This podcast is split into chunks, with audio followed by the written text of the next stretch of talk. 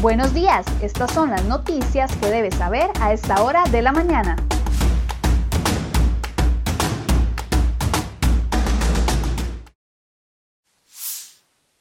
Siete con 20 de la mañana, muy buenos días, gracias por acompañarnos en Cere Hoy Noticias. Vamos de inmediato con las informaciones que hemos preparado para ustedes el día de hoy en la portada de cerehoy.com.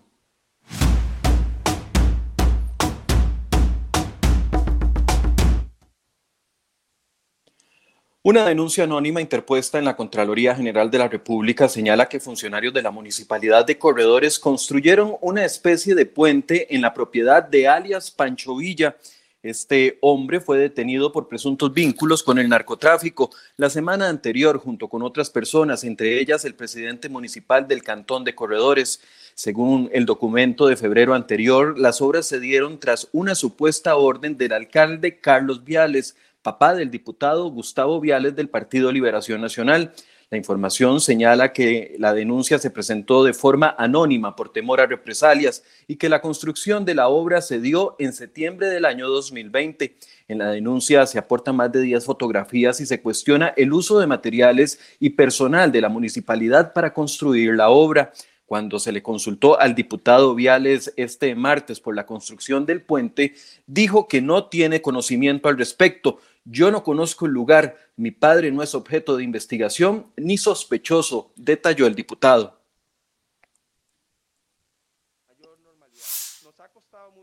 Y siempre en este mismo tema, el diputado Gustavo Viales admitió que visitó la casa del cabecilla de un presunto líder narco conocido como Pancho Villa, cuya banda fue desintegrada la semana anterior. Viales aseguró que pasó a recoger unos documentos que le había enviado el presidente municipal de Corredores, Bernabé Chavarría Hernández, que fue detenido y quedó libre con tobillera electrónica. Según el diputado, los documentos son denuncias de vecinos relacionadas con el hospital de Ciudad Neily. El legislador insistió en, desligar a su familia y su nombre en actividades criminales y del narco y dijo de desconocer al propietario de la vivienda. Añadió que fue en un carro marca Audi que es propiedad de su hermano quien se desempeña como policía de migración y como chofer de la plataforma Uber. El diputado anunció que se separará temporalmente de la fracción de Liberación Nacional, de la Secretaría del PLN, de la presidencia de la Comisión de Narcotráfico y Seguridad en la Asamblea y que renunciará a su inmunidad parlamentaria para que la Fiscalía lo pueda investigar. Por su parte, la fracción del Partido Acción Ciudadana anunció que impulsará una investigación en la Comisión de Control de Ingreso y Gasto Público contra el diputado.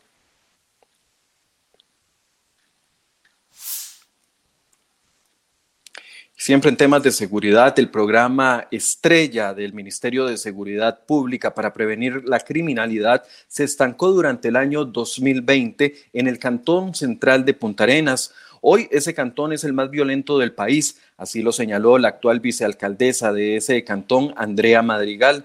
El proyecto Sembremos Seguridad quedó en espera con la justificación de que se debía atender la pandemia del COVID-19 primero. Las autoridades municipales lamentan que no se contemplara el cronograma preventivo que estableció el diagnóstico de la zona y que quedó listo desde el año 2019.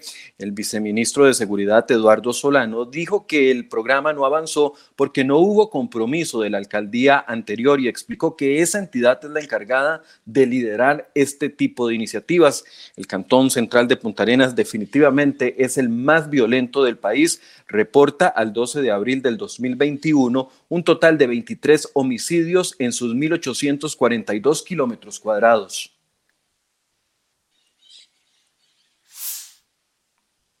Vamos a sucesos de las últimas horas. Cinco personas resultaron heridas al verse involucradas en accidentes de tránsito durante la noche del martes y la madrugada de hoy en diferentes puntos del país. Los accidentes se presentaron en Barranca de Punta Arenas, San Francisco de Heredia, en Belén y Mercedes Sur.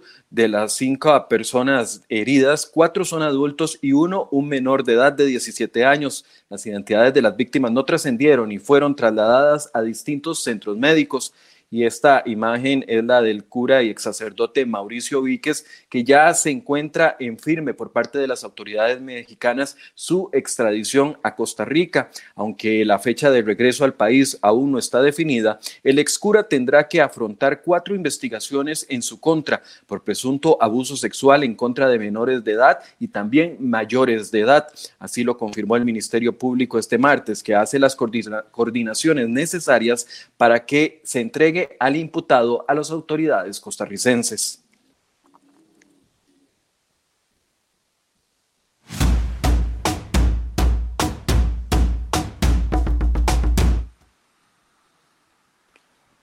Una de las portadas que les traemos en cereoy.com el día de hoy, el COSEBI, Consejo de Seguridad Vial, postergó la implementación del Sistema Integrado para el Control de Movilidad SICOM, que estaba para concluirse durante este año.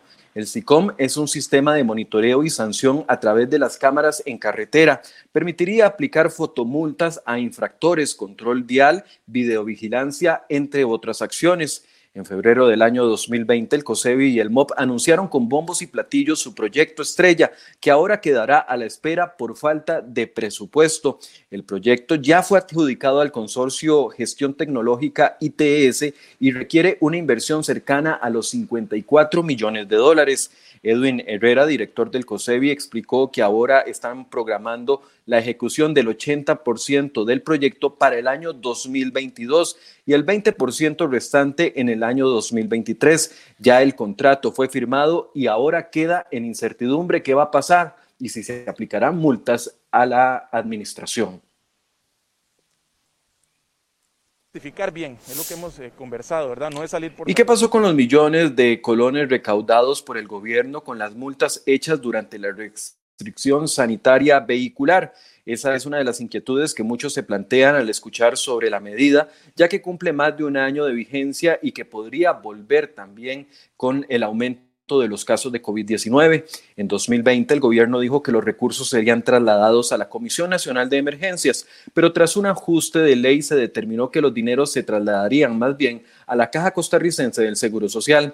Ante la consulta de cereoy.com, el COSEBI indicó que ya el año pasado hizo dos transferencias a la Comisión Nacional de Emergencias, una por 383 millones de colones en junio y otra por 681 millones en el mes de septiembre. Edwin Herrera, director del COSEBI, explicó a este medio que en días recientes trasladaron a la Caja Costarricense del Seguro Social una cantidad cercana a los 90 millones de colones por aproximadamente 818 multas. Herrera reconoció que en virtud de la flexibilización de los horarios para circular, la cantidad de multas se redujo en los últimos meses.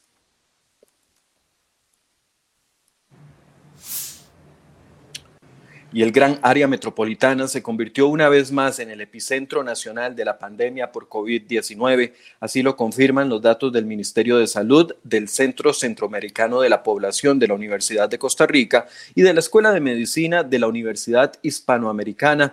Desde inicios de la pandemia, Costa Rica no contaba con un incremento tan brusco y empinado en la propagación del virus como el que se está presentando en este momento. De manera de mantenerse más bien la tendencia de los últimos días, los casos nuevos podrían sumar entre 1.500 y 1.800 diarios. Este medio le consultó al Ministerio de Salud sobre la aplicación de nuevas medidas, así como la posibilidad de volver a la estrategia del martillo y la danza. Las autoridades indicaron que en este momento se encuentran analizando el avance que toma el COVID-19. Sin embargo, en esta respuesta no descartaron la medida cuestionada y no se pronunció ante un posible confinamiento nuevo. Este martes llegaron al país 113 mil dosis más de la vacuna de la empresa Pfizer.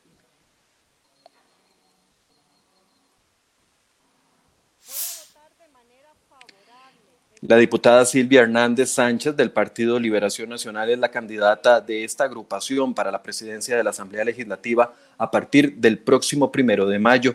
Hernández es la presidenta de la Comisión de Asuntos Hacendarios actualmente y de la comisión que investiga el caso de la UPAT en el Congreso.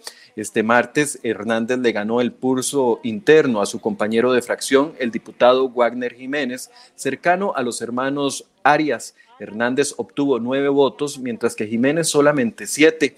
A nivel interno, la expresidenta también de la agrupación liberacionista, Laura Chinchilla, le dio ayer el apoyo al diputado Carlos Ricardo Benavides de cara a las elecciones internas para definir el candidato de la agrupación para la papeleta del 2022. Golpea al PLN la situación del diputado Gustavo Viales. ¿Quiénes van a definir esta elección? Bueno, eso es parte de lo que vamos a hablar el día de hoy en Enfoques a partir de las 8 de la mañana. que los invito a que se conecten y participen de esta entrevista.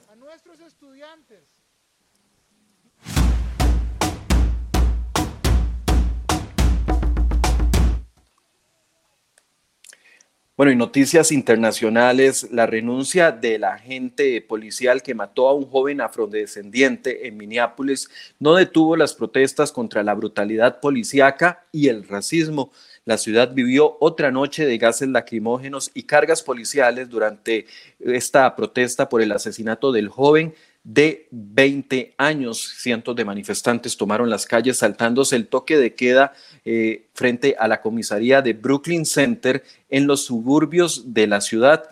La oficial blanca de 48 años, Kim Potter, disparó contra el joven Wright después de que el joven se devolviera a su auto mientras le habían dicho que se detuviera por parte de la policía. La oficial dijo que se confundió de pistola y en lugar de usar una pistola eléctrica para detener al joven, utilizó la de balas. En un video grabado por la cámara eh, de la agente, se puede escuchar cómo ella amenaza con disparar su teaser, como se llama a la pistola eléctrica. Sin embargo, esto no es justificación para la familia y allegados que están exigiendo justicia por la nueva muerte de este joven afrodescendiente.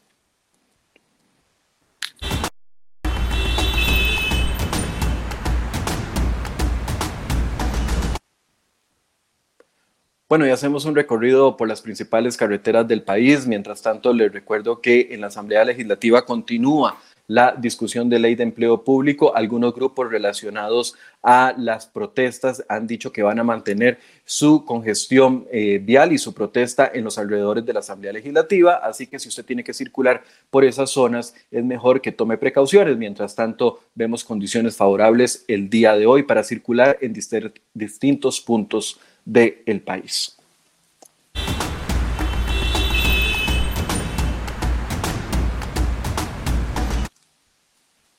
Y al ser las 7 con 32 minutos, les recuerdo que vamos a estar hablando de esta situación que está viviendo el Partido de Liberación Nacional en el programa Enfoques a partir de las 8 de la mañana con un analista político. ¿Cómo afecta la imagen del Partido de Liberación Nacional estos supuestos vínculos o acercamientos de un alcalde, de un eh, presidente municipal y de un diputado?